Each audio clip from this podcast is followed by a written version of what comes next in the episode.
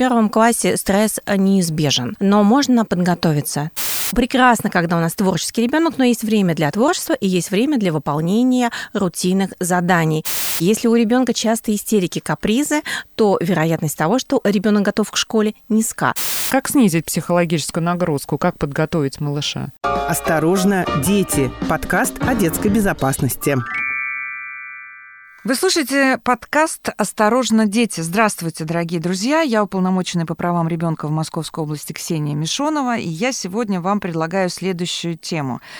А, Наверное, будет интересно всем тем, у кого есть э, малыши, дошкольники, потому что нам предстоит запись в первый класс. Первый класс — это очень ответственное мероприятие, ответственный этап в жизни э, каждой семьи, ребенка.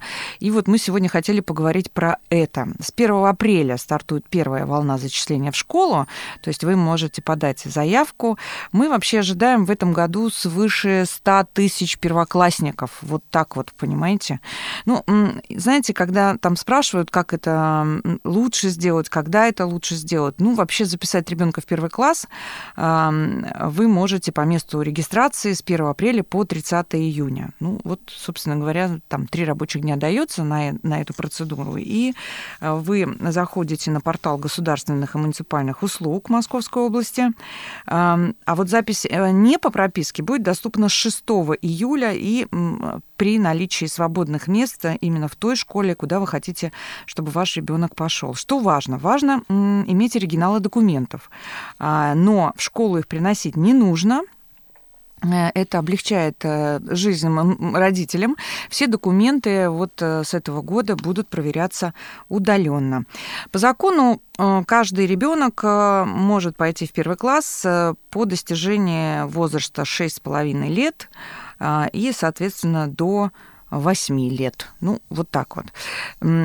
Есть нюансы, конечно же. Мы подумали, что неплохо бы поговорить с психологом, с детским психологом, который бы нам рассказал, что происходит э, в этот момент с ребенком и как лучше подготовить и семью, и ребенка к этому ответственному моменту. Поэтому встречайте, слушаем большой разговор с детским психологом, нейропсихологом, психотерапевтом Натальей Наумовой. Осторожно, дети. Подкаст о детской безопасности.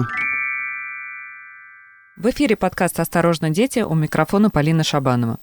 Как понять, готов ли ребенок к школе, на что обратить особое внимание при подготовке, как помочь ему адаптироваться к первому классу? У нас в гостях Наталья Наумова, детский психолог, детский нейропсихолог, семейный психотерапевт. Наталья, здравствуйте. Здравствуйте.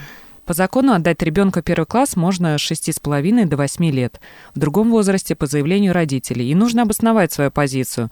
Если после 8 лет э, еще должно быть э, заключение специалистов или обоснование.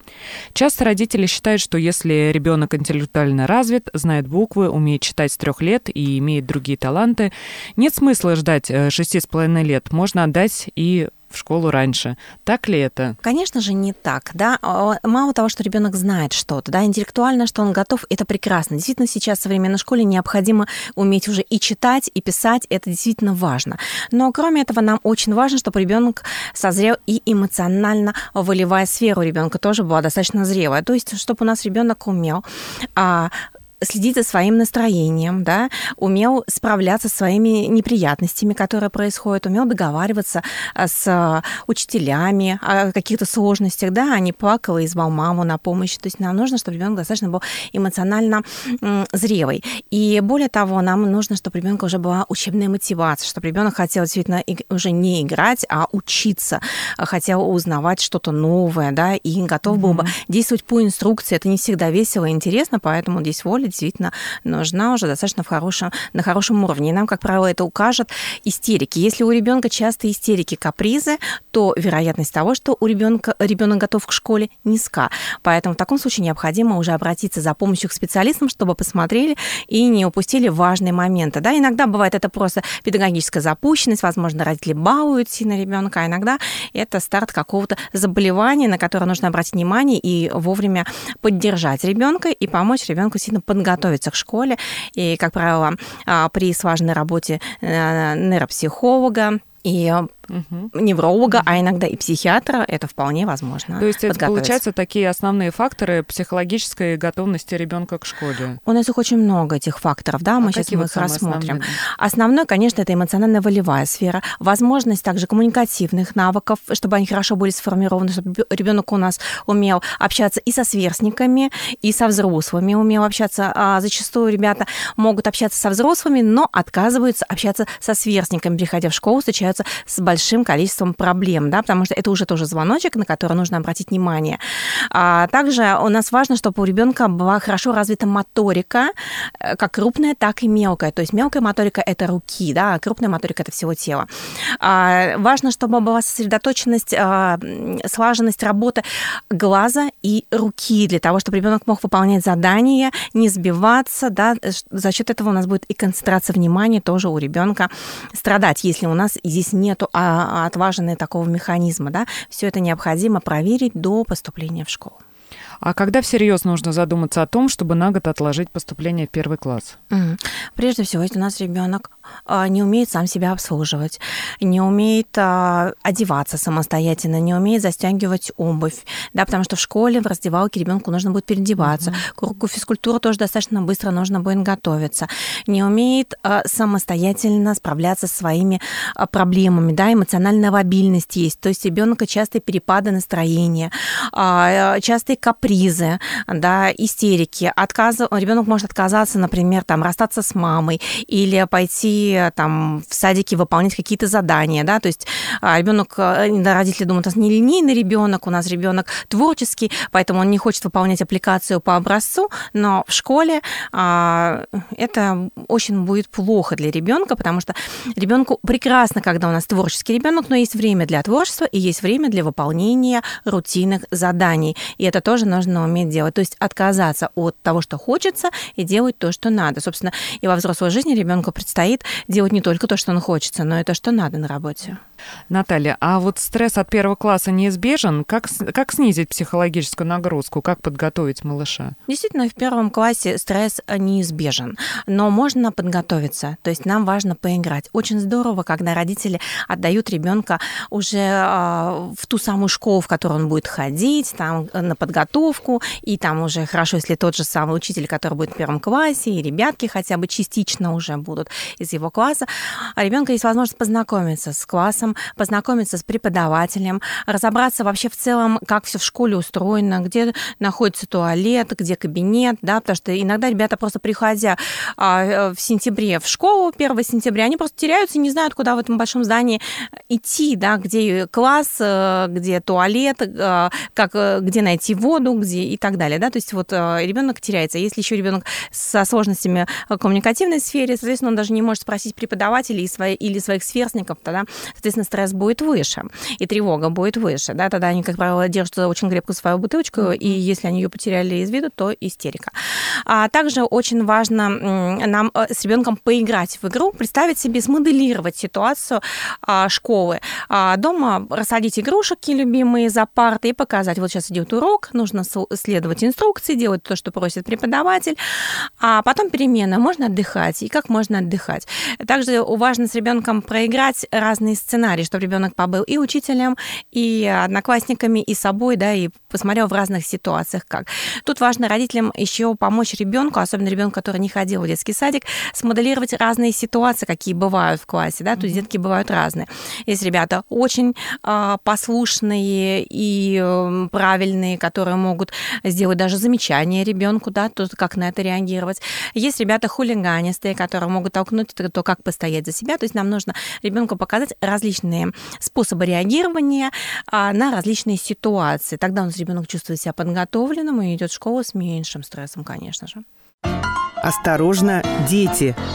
Подготовка к школе в образовательных организациях, за которую сейчас э, родители платят немалые деньги, это действительно преимущество или можно вполне обойтись без этого, как вы считаете?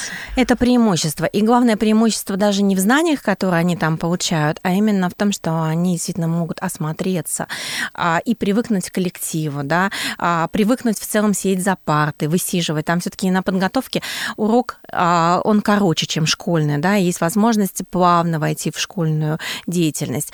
И все-таки задание там носит такой несколько факультативный характер. То есть можно прийти, можно не прийти. Но в итоге ребенок вырабатывает уже стратегию такую, а, режим дня, что необходимо приходить в одно и то же время на занятия, потом дома выполнять какое-то небольшое посильное домашнее задание. Хотя у нас в первом классе домашние задания, в общем-то, отменены, да, но ну, зачастую да. они присутствуют. И негласно э, дети их выполняют. Поэтому а, важно ребенку а, привыкать к дисциплине, да, привыкать к порядку, школьному укладу.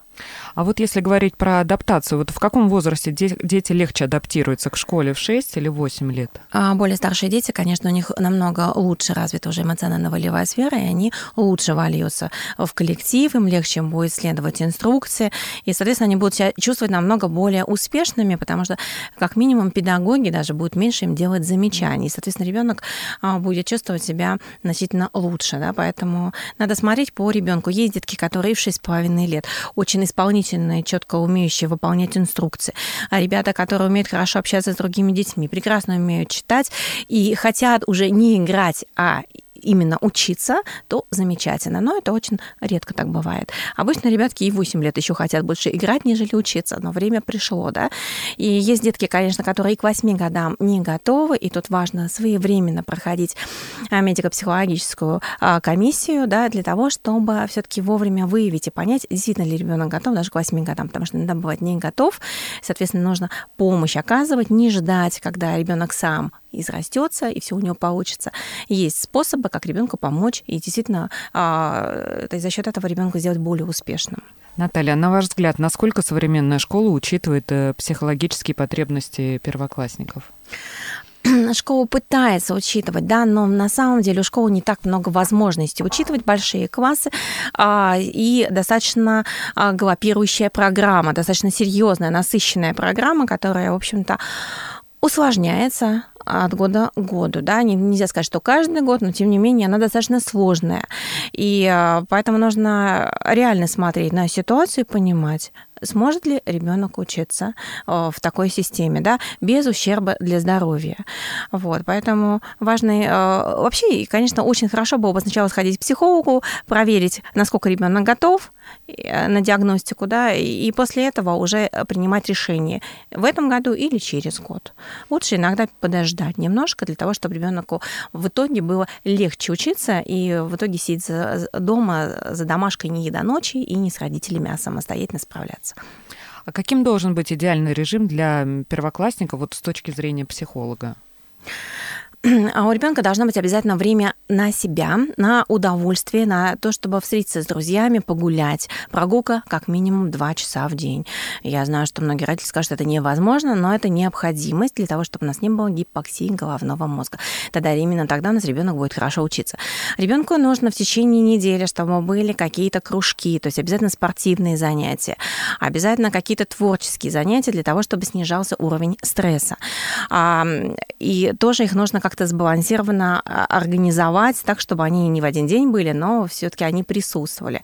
Если мы видим, что ребенок у нас пошел в школу, а эмоционально-волевая сфера слабая, ребенок у нас возвращается из школы со слезами, да, а, без чупа-чупса домой идти не может, потому что как бы заменитель соски, да, вот и э, хороший механизм, который помогает ребенку успокоиться, но тем не менее мы видим, что у ребенка нервная система слабенькая, да, тогда кружки первый год, первый, вот, э, первый год обучения в школе лучше отменить и заменить большим количеством прогулок и спокойного времяпрепровождения для того, чтобы ребенку помочь справиться. Да, потому что любой кружок – это нагрузка. Но если мы видим, что ребенок у нас успешно справляется, то кружки добавляем такие, чтобы они были ребенку интересны, приятны, и они помогали ребенку а, все-таки справляться своими эмоциями. То есть это спорт и творчество. А поделись какими-нибудь психологическими играми, приемами, которые вот помогут родителям подготовить малыша к первому классу до 1 сентября и снять вот этот стресс после начала учебного года. А самый лучший способ – это игра. Можно посадить ребенка самого за парту, э, дома за стол, да, и посадить рядом какого-нибудь мишку, и мама будет учителем, а потом меняться с мамой ролями, да. Можно посадить игрушки и точно так же пересаживаться, да. Также очень здорово, если мы рисуем или лепим школу, школу, а, и какие-то сюжеты, фантазируем, придумываем истории про школу. То есть нам важно, чтобы ребенок, во-первых, понимал, какие правила в школе, да, а что от него там ожидают, какие есть плюсы в школе, да, все-таки позитивно. И очень важно, чтобы родители не настраивали детей после школы, особенно папы и дедушки любят рассказать, как им было тяжело в школе, как это было э, сложное да, испытание для них, да. А нам важно, чтобы ребенок у нас изначально позитивно воспринимал школу, не боялся школу, приходил с удовольствием, занимался и стремился к знаниям. А как понять родителю, что адаптация ребенка к школе проходит, ну, вот, может быть, как-то неправильно, что есть трудности? Что должно насторожить? И главное, что при этом делать? А, ребенок плачет, истерит и не хочет приходить в школу вновь, да. То есть у нас а, отказ. То есть и у нас отказ у ребенка, у ребенка нет интереса ровно к тому, что слишком сложно и непосильно. А, соответственно, получается, что, возможно, родители выбрали сложную школу. Школы тоже бывают разные, да. Разные бывают условия, разные бывают а отношения к ребенку, и в целом и программа может быть немножко по-разному проводиться, да. Поэтому иногда, например, ребята отправляют в школу 1-3, да, когда надо за три года пройти программу. Первый класс, буквально это, э, они проходят сразу одновременно за два, за два года. Если ребенок у нас слабый эмоционально-волевой сферы, но при этом прекрасно читает и считает, не справится он с этой программой. И поэтому в таком случае просто вовремя заметить и перевести ребенка в тот класс, где будет посильная программа, и что, где ребенок действительно будет у нас справляться и чувствовать себя успешным. А есть ли показания к тому, чтобы забрать ребенка из первого класса и через год э, начать сначала? Или если уже вошли в эту воду, то все, обратного пути нет? А, да, можно. А, но а, здесь очень важно смотреть и сильно сопоставить за и против. Да? Просто так забирать ребенка из школы, конечно, нежелательно. Лучше заранее на берегу уже принять решение, а, идти или не идти. Но если мы видим, что у нас у ребенка истерики, если мы видим, что у ребенка а, повышается температура перед а, отправлением в школу, если ребенок умоляет перевести его на домашнее обучение, ни в коем случае в школу он больше не пойдет, значит, у нас ребенок эмоционально просто не готов. Да? В таком случае надо действительно целесообразно целесообразно а, отказаться от школы на год, но ходить на, обязательно на курсы подготовки к школе для того, чтобы привыкать к школе, да, и э, продиагностировать ребенка у психиатра, невролога и у нейропсихолога. Специалисты скажут, что конкретно каждый из них может сделать для того, чтобы ребенок все-таки созрел к школе. Да? Вообще перед поступлением в школу, если пройти годовой курс нейрокоррекции, то у нас, в общем-то, практически любой ребенок более-менее готов. Ну, конечно, мы не берем психические патологии, да, но в целом можно подготовить. Вот. И самое главное, что нам нужно сделать для родителей, да, вот вы спрашивали задания какие, а, конечно, вот социального характера задания, и еще очень здорово было бы, чтобы ребенок в целом мог следить за предметом, да, и мы предлагаем ребенку последить, например, за кончиком ручки, да, mm-hmm. на уровне глаз, мы отводим расстояние а, как от плеча до шеи, да, вот это вот расстояние мы берем, а, ну, то есть примерно там 10 сантиметров от носика, да, мама mm-hmm. ведет ручка, ребенок следит справа налево, вверх-вниз, небольшая амплитуда, буквально там 7 сантиметров вверх-вниз, и важно, чтобы ребенок удерживал взгляд. Если мы видим, что взгляд прыгает, значит, ребенок у нас не готов к школе. А если у нас все хорошо, замечательно, продолжаем. А, чуть дальше рука мамы на, вы, на вытянутой руке ребенка, получается, вот где-то там, ну, там сантиметров 50-60, да, может ли следить за, на таком расстоянии ребенок за предметом, да. Если у нас все получается, тоже замечательно, мы готовы. Вот, если у нас не получается, то тренируемся, следим за предметом. Важно, когда мы следим за предметом, чтобы у нас туловище у ребенка не двигалось, руки, ноги не двигались. Вот, и только следим за предметом. Но, в общем-то, если обратиться к нейропсихологу, то любой нейропсихолог покажет несколько упражнений. Даже если у семьи нет возможности ходить на курс занятий, то можно получить задания, которые выполняя, ребенок все-таки будет у нас готовиться и достигать результатов и становится, становиться все более и более внимательным, концентрированным а, и психологически более стабильным. Наталья, спасибо вам большое. А я напоминаю, что это был подкаст «Осторожно, дети», и у нас в гостях была Наталья Наумова, детский психолог, детский нейропсихолог, семейный психотерапевт. И с вами была я, Полина Шабанова. «Осторожно, дети» – подкаст о детской безопасности.